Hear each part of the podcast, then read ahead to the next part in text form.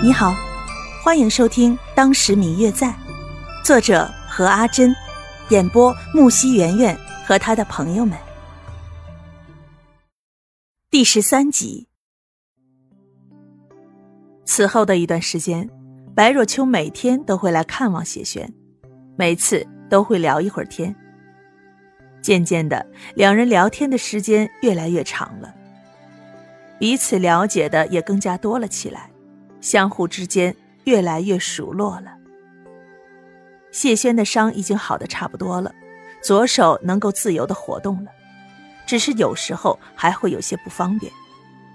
他在暗自思量，应该找个时间回去了。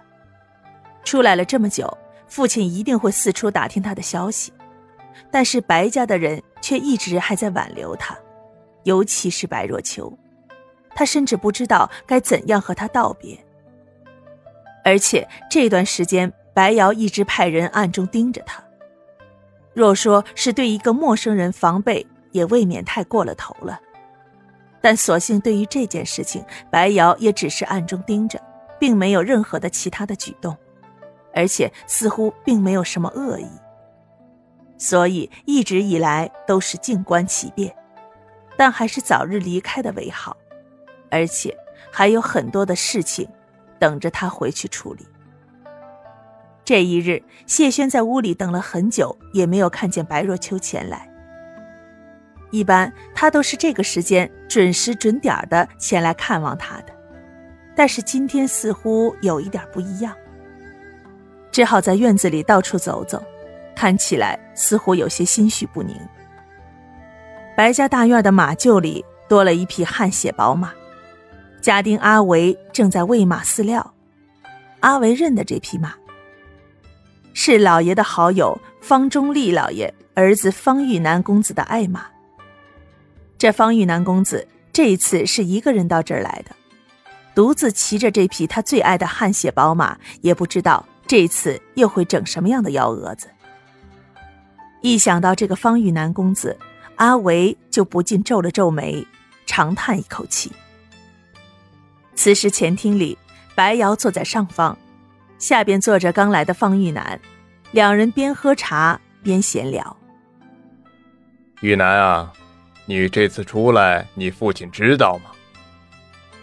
白瑶看着坐在下手的方玉楠，端起了茶杯，轻轻吹了吹茶叶，喝了一口茶，问道：“伯父。”方玉楠一听白瑶开始问自己话，就开始有点不好意思的笑了笑，轻咳一声：“侄儿这次出来，就是想着许久未见伯父了，想来看看，怎知一时走的匆忙，竟忘记告诉了我爹了。”说完，还低下头，不好意思的笑了笑。白瑶一听他这话，眉头青筋，忍不住挑了挑。忘了，对对对对，忘了，还请伯父给我爹修书一封，也好叫我爹放心。方玉楠一看白瑶的反应，知道自己是瞒不住了，但总不好意思说是自己偷跑出去玩了一两个月才到这里来的吧？罢了罢了，哎，既然你忘了，我这就去给你父亲修书一封，叫他放心。你也安心的在此住下，过些时日再走吧。白瑶长长的叹了一口气，真是拿他没办法，当下便准备回房修书。是是，侄儿多谢伯父。方玉楠直到亲耳听到白瑶要给自己父亲修书，高兴的冲白瑶拜了三拜。心想，这次定要在这里多住一段时间，等到父亲气消了再回去。玉南哥哥，门外白若秋刚准备出门，便听到方玉楠来了，高兴的放下给谢轩的汤，叫秀秀给送去，自己跑到这儿来见方玉楠了。嗯嗯，我最亲爱的小耳朵，本集已播讲完毕，感谢您的收听。如果你喜欢这本书，欢迎您多多的点赞、评论、订阅和转发哟。